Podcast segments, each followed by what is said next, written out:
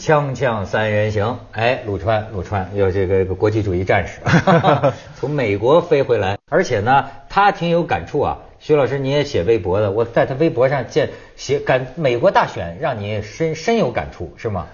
比较有感触。怎么讲？满大街随便买枪可以。啊，好，这中国刁民，平平常也可以买。我就说这意思，我就说这意思啊，就咱们不是菜。但是满大街随便买枪，对，总统选举仍然可以和平举行，和平是吧？真的真的是，这个是。我看他们俩辩论特别有意思，这当那个那个那个那个罗姆尼，罗姆尼，因为我的英语没那么好，但我就听他说那意思，说你现在这个这武器啊什么都那个都怎么数量一直在削减什么那个那个。那个那个奥巴马就说说你这个，这州长同志，州长先生啊，我们现在那个那个马刀什么也也数量也急剧下降了，这不骑兵也下没有了，没事，不是数量的事儿。他说我们现在军力上升了，就特别有意思，但唇枪舌剑，嗯，就特有智慧，俩人在噼里啪啦噼里啪啦，但是完了事儿拥抱。嗯，他不是那种，他他是权力之争，但是你感觉到就是他通过这个竞选呢，是给我最大的感受，他是让每一个人在那个那几天里边变成了一个爱国者。我在微博里写了一个东西，就是除了那几天不爱了吗？那几天大家过自己日子，谁天天喊爱国呀？就那几天，每一个人都觉得这个国家跟我有关系，我都要去 vote，我要去投这个票。嗯。我当时呃投票那一天，我去了 Plan B，Plan B 是一个制片公司。然后呢，我我进电梯的时候呢，他那保安啊，下电梯的时候，那保安呢就是他上面写的 I voted，我投了啊。然后我就问我我经纪人叫周呢嘛，周我说周呢你投了没有？他说我我一会儿就赶紧投去，我刚找到那投票站在哪儿。然后呢，他然后就把我扔一边，让我自己打车。他本来要送我的，让我打车回酒店，他去投票去了。哎，然后呢？你去到哪儿？很多人呢，就到了晚上，我们又碰到一个人，就到最后晚上，我见了一个律师。律师，我我就说您投了没有？他说我投了，但是我这次用那个，呃，用那个就不在场的方式是。寄送的投票，我说那挺好的。他说太遗憾了。他说我说怎么遗憾？他说我没有那个 I voted 这个这个这个不干胶的贴了。他说我攒了十几年了，我每年就是每每一届我都有。他们他们十几年就是等于等于每一届他都有这个 I voted。他说就在这几天里边，我会觉得这个国家跟我有关系。我我就挺有感触。这这就是国民教育，这有点像香港星期天早上人家贴旗，你捐十块钱。记得吧？人家就给你贴一个东西，在街上那天走的人贴那个东西都是很很很自豪的，就觉得我我做了这个慈善了。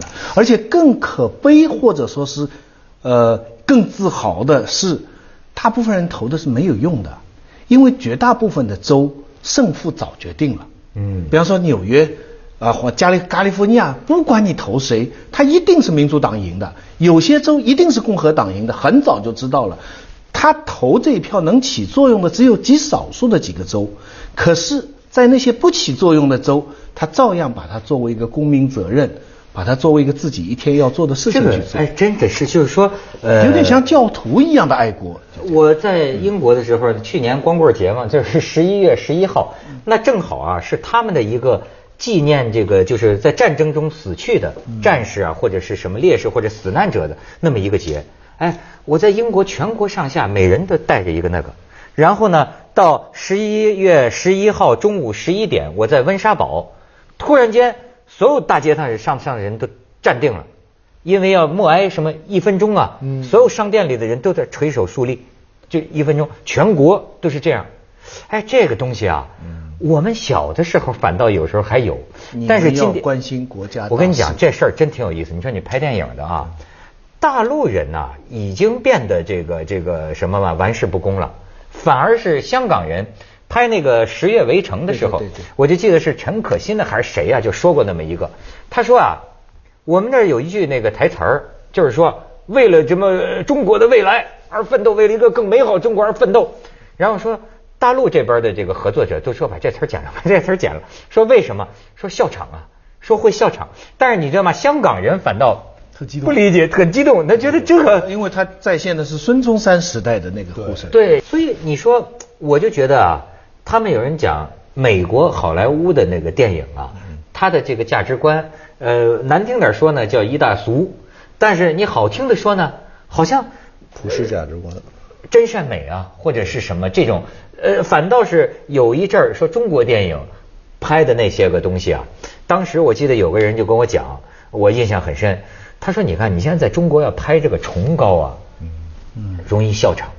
你不爱国也好，或者什么，你现在拍这种片子，他不太激动，而且呢，就就大家容易乐。反而他说啊，你看中国现在拍这个权力斗争，拍这个什么呢？这个阴险。”甚至哎，甚至就说说中国演员，说你发现没有，中国演员演别的都不见得是世界第一，但是中国演员演阴险，没人比得过。哎，这这你作为导演，你同意吗？呃，中国演员总来说就是我，我我不太同意。这个就有点简简单化了，就是，但是就是生活在不同的国度，每个人心态其实是确实是不一样的。他是从从小的一种教育。还有他信任什么，不信任什么，相信什么，不相信什么。其实我觉得关键这几年，我是我觉得是可能对于大陆人来说，我们来说是信仰没有了。就是原来说的那个教育，可能大多数人已经不是从心底上不相信了。我我现在真的想，其实大街上你问你信吗？我觉得没有多少人信了。那要要相信什么呢？所以为什么那时候我看特别逗，全民练气功。全民练那个特种功功能什么那种特殊功特异功能，全民都相信气功大师，为什么没有信仰了？那么现在接下来我们相信什么？因为在美国，它有它有宗教，嗯，或还美国还相信另外一个事儿，数据，对吧？数据就是科学，他相信宗教和科学，啊，但但数据可以改了，但是他还有个信用，类似这种，他一套东西，我不是说美国就多好，但是总的来说，我们现在其实大陆的这些。期待的是一个新的一个这种信仰的一个出现，反过来也说明中国人他需要信仰，我们需要他对信仰的要求高，因为他也就是因为没有宗教，所以你什么东西你说是有一个什么啊气功啊什么东西，大家都被忽悠过去了，就说明大家希望这东西内心是需要。反过来我们事情反过来看，你说在中国拍片难，尤其是涉及政治的片子难，美国其实我倒想说美国才难。因为他什么都可以拍，总统可以死掉，啊，世界可以毁灭掉，嗯，所以你说他怎么来拍？而中国呢，虽然的确大家都看到很多禁区，我们都知道各种各样的时间段上的禁区、题材的禁区、级别的禁区、人物的禁区，可是有禁区才。有突破吗？我特别同意您这观点，就像就像那个沙沙俄时期的那个文学家，从来不会去抱怨那个时代一样，因为也是那个时代给了他创造出沙皇时代出现了世界上最灿烂的很多文学作品，俄罗斯文化。所以中国其实我我倒觉得很多的做电影的，包括做文学的，包括做传媒的，很多人是自己把自己先淹了，就是觉得哦某些东西是不行的。而且看到某一些东西虽然是没价值，可是他眼前有功利。但是其实你要是想想，你有一个责任感，你再动些脑筋，进去越多，你的突破点越多。我们所有的这艺术创作者真的应该感谢这个时代，就尤其是中国这时代，因为你不可能去像我们从到现在目睹了多少大事儿。是吧？对，这个时代在裂变，我们整个的国家也在裂变，民族的信仰，很所有东西都是在这个时期发生了巨大的变化。所以，我我我是。我给比方举个例子，你说你南京南京里边写个日本人有点像人，就引起这么大的争议。可是意思我得写那个，几乎在歌颂那个日本将领，写那个岛上。打仗，硫磺硫磺岛，他拍两两部嘛，一部是讲美军的爱国是一个假戏，另外讲那个日军的将领及这个非常令人尊敬的人格。嗯嗯。可是他也没有太大的反响啊，因为他拍的非常好，因为他那个国家什么都能拍，什么都能拍。所以，所以我倒过来这样来安慰你，你引起这么多的争论，那么多人攻击你，说明你处在一个咱们这里对。好的时代，真的是。是，而且就是这事儿是挺奇怪的，就是说电影啊。你不管说它现在怎么衰落哈，但是在中国社会里啊，他这个我觉得举足轻重。对，哎，美国真是不会说因为一部电影，好家伙，这就翻了天了，是吧？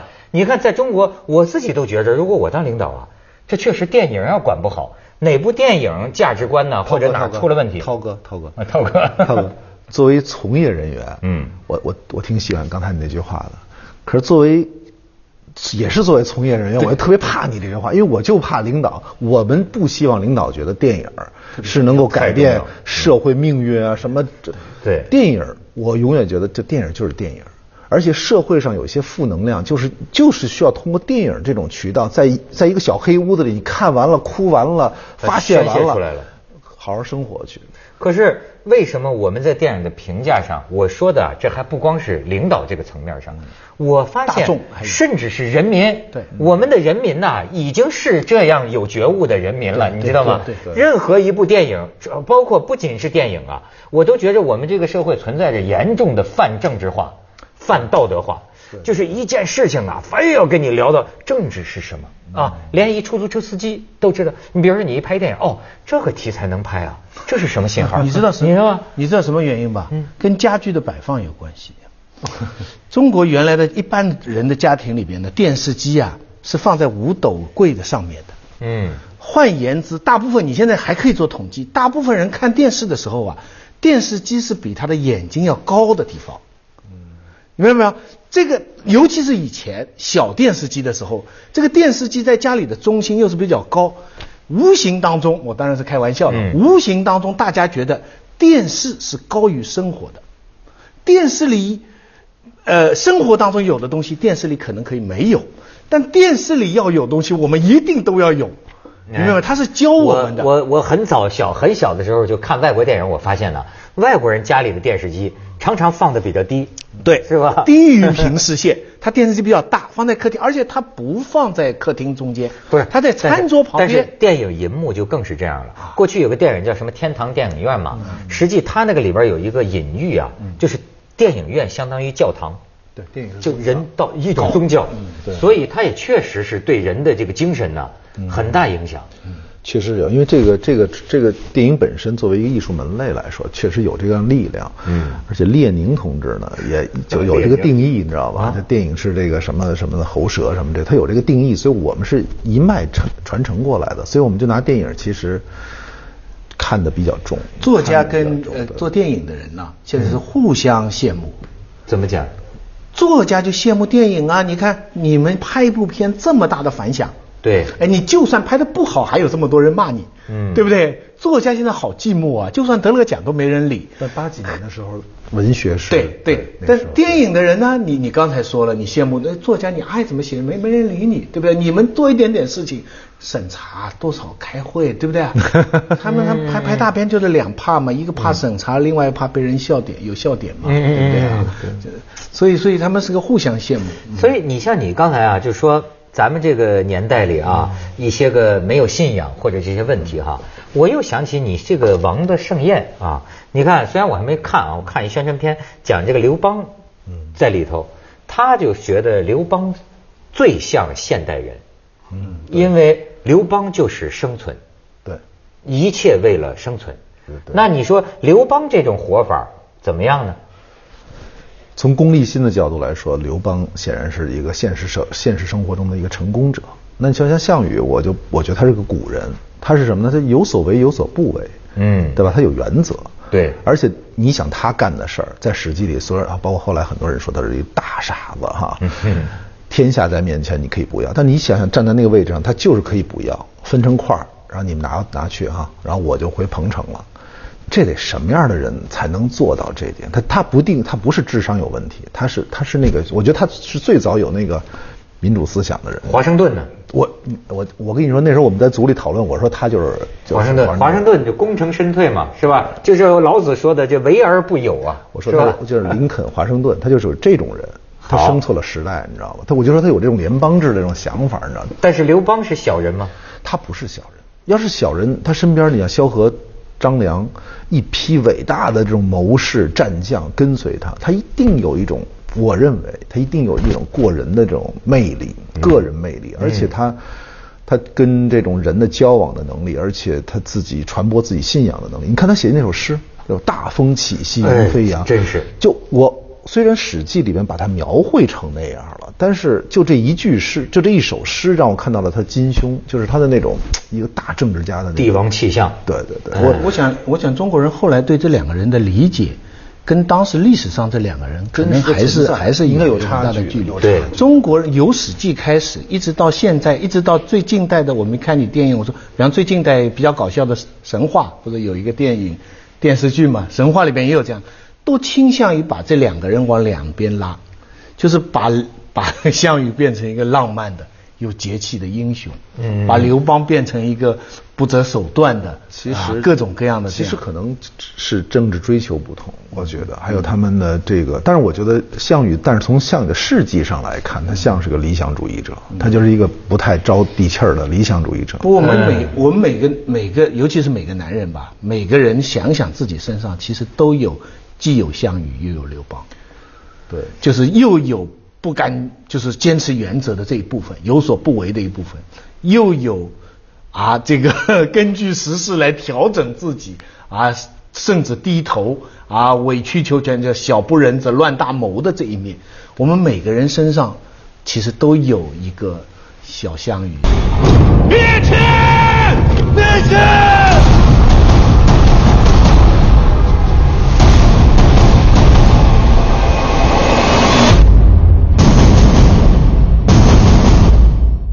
觉得在拍片的过程中间，其实我们一直在找我们最终想给电影观众呈现什么。它是一个生存者的游戏。一百两十八进三次。一个男人可以把一个女人变成虞姬，也可以把她变成吕后，只是看你打开了他那扇抽屉而已。导演经常用一个很粗俗的话说：“说青兰，你永远在演美好，你能不能把你最操蛋的一面拿出来？”我跟导演一直在找项羽的灵魂。我们每个人身上其实都有一个小项羽。小那么韩信呢？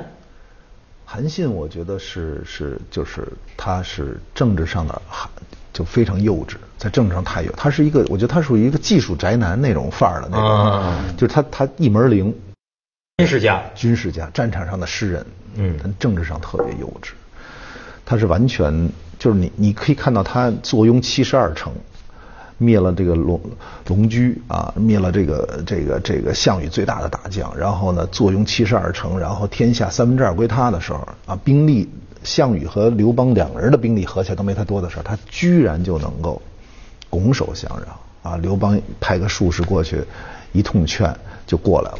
你知道像韩信啊，悲催到什么程度？韩信在帮助刘邦杀掉项羽的第二天，就被剥夺了军权，三十万大军马马上冲攻，他是带着三十万大军来支援呃刘邦刘邦的，就是项羽自杀的第二天，乌江边自刎的第二天，他就给解了兵权，就解了兵权了，而且削齐就不也不让你回齐地了，变为楚王。然后呢，在楚国这块儿呢，又通过云梦之游什么的，邦基又给你逮了。嗯一年以后，马上带回北，带回不是北京了，带回京城，嗯软禁六年。然后再用一个莫须有的罪名，说你要纠集这个家奴，要刺杀皇后，进宫一刀砍死。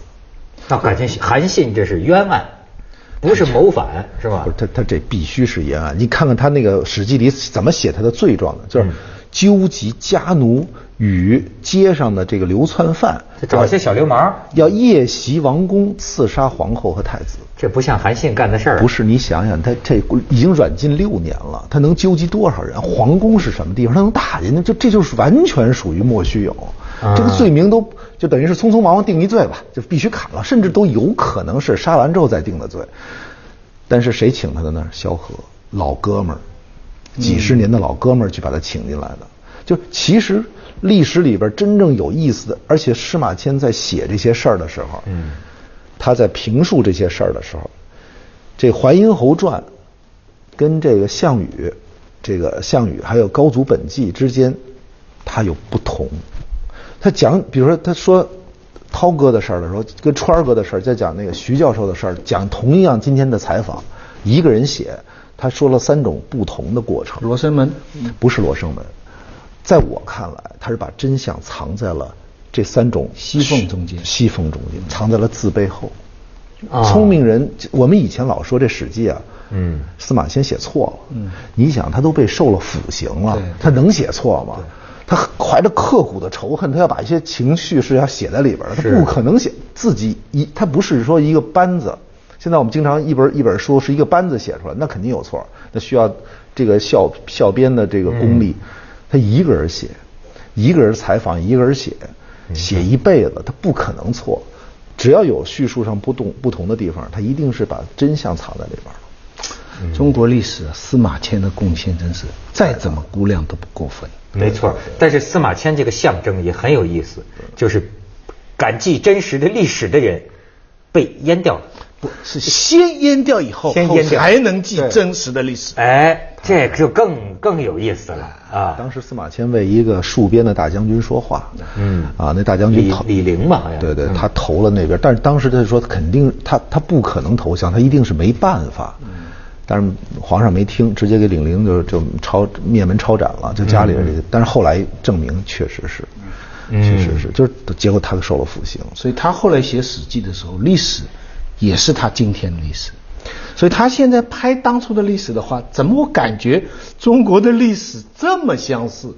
这这就是中这个司马迁以及我们所有司马迁后人。所以我们是不是不是我们不是司马迁的后人，我们都是刘邦的后人。其实我是这么看待这事儿的，因为你汉嗯汉这里边太有意义了。汉是继承了秦的这个叫帝国官僚制，汉是全班原原文照搬，嗯嗯然后自己又发扬光大，嗯谁来干了这事儿呢？是萧何。萧何当时在那个关汉中嘛，然后就把那整个秦的秦制全部继承过来，对，然后又发扬光大。